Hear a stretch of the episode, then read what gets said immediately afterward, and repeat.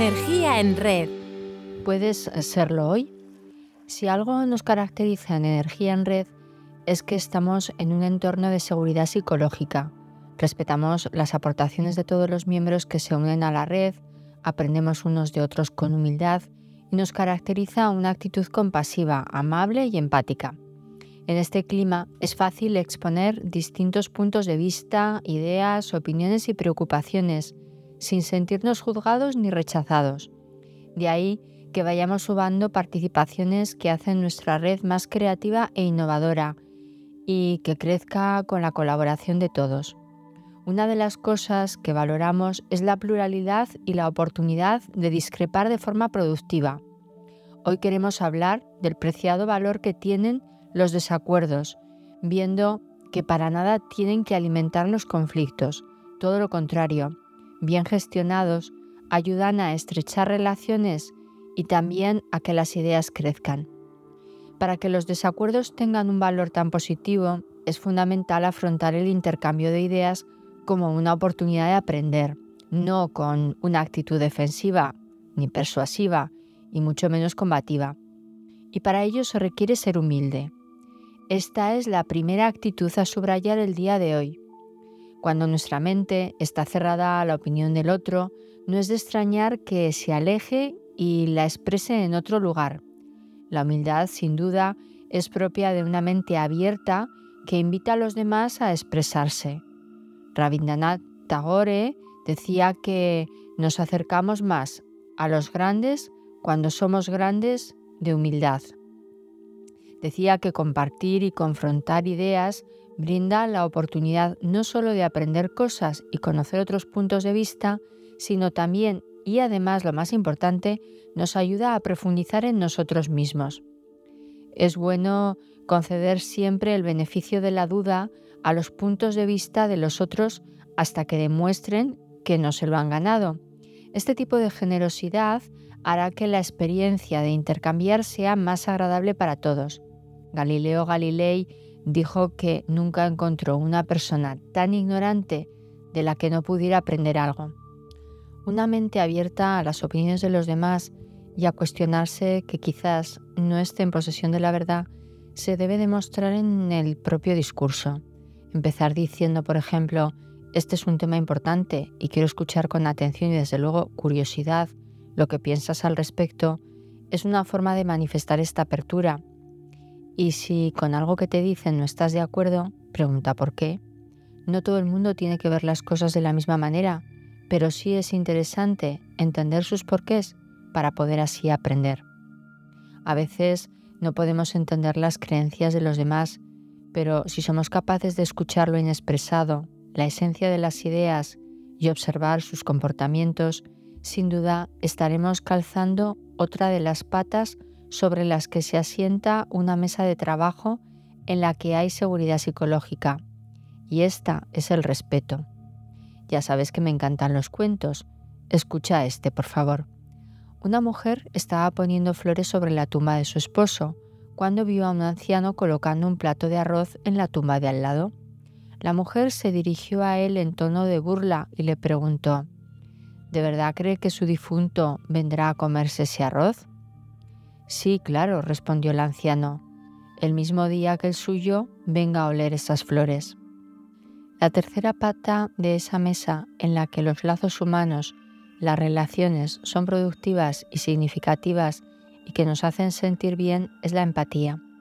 Con ella damos soporte a la confianza, a la cercanía, a la lealtad. Sentimos que nos comprenden y que nos valoran tal y como somos, sin juzgarnos, sin rechazarnos, sin pretender que seamos de otra manera. La empatía fomenta un ambiente de trabajo positivo que liga las relaciones personales de los equipos y facilita la colaboración. Ahora bien, mantener una actitud siempre humilde, respetuosa y empática puede resultar agotador. Nos exige un constante trabajo emocional que nos puede pasar factura.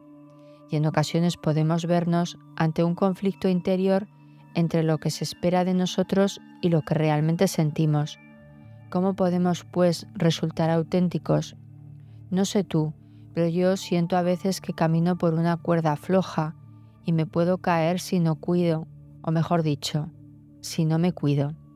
Así que queremos poner en red algunas de las técnicas para cuidarnos cada día. La primera es una de auditoría emocional. ¿Qué estoy sintiendo? ¿Dónde lo siento?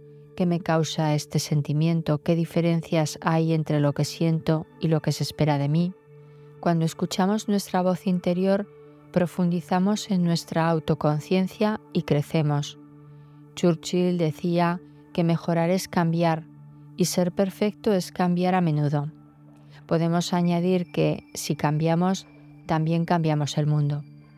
Un hombre paseaba por la calle cuando, al girar la esquina, descubrió a una niña pidiendo limosna en el suelo.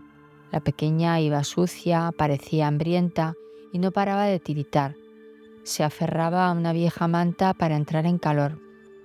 Aquel hombre, al ver la escena, exclamó, Señor, ¿cómo permites estas cosas? ¿Por qué no haces nada para ayudar a esa niña? En cuanto giró la esquina, escuchó una voz que decía, Claro que he hecho algo, te he hecho a ti. Pero sigamos con otra técnica que nos puede ayudar a mantener el equilibrio emocional cuando se tambalea eh, en momentos de malos entendidos o reacciones fuera de lugar. Hay personas que de forma jocosa dicen que un paso para atrás nunca, ni para coger impulso. Pero tomar cierta distancia sí nos permitirá tener una visión más completa de lo que está ocurriendo y de lo que es importante. Incluso nos dará perspectiva de futuro y mayor visión para decidir de manera inteligente en el presente. Así que, como el navegador del coche, si te pierdes, recalcula y revalúa la situación. Sin duda los sentimientos positivos se legitiman y nos sentimos mejor al actuar como es de esperar. No tendremos la idea de no ser auténticos y no sufriremos el desgaste de que nuestros comportamientos no estén alineados con nuestras emociones. Una preciosa canción de Pablo Milanés titulada Hombre preso que mira a su hijo dice así, uno no siempre hace lo que quiere, pero tiene el derecho de no hacer lo que no quiere. Y una tercera propuesta para cuidarnos es ser amables con nosotros mismos, conectando con una actitud compasiva. La compasión se define como el sentimiento que se genera cuando alguien sufre y ese alguien podemos ser nosotros.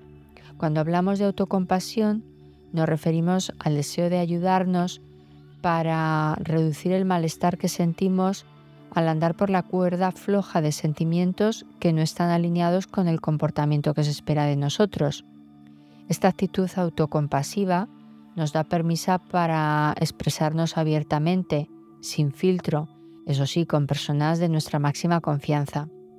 Meditar, hacer actividades relajantes, conectarnos con el entorno que nos rodea, naturaleza o nuestras mascotas, abrazar a nuestros seres queridos o tener gestos amorosos con nosotros mismos, como llevarnos una mano al corazón, también son muy útiles para sobrellevar las emociones negativas.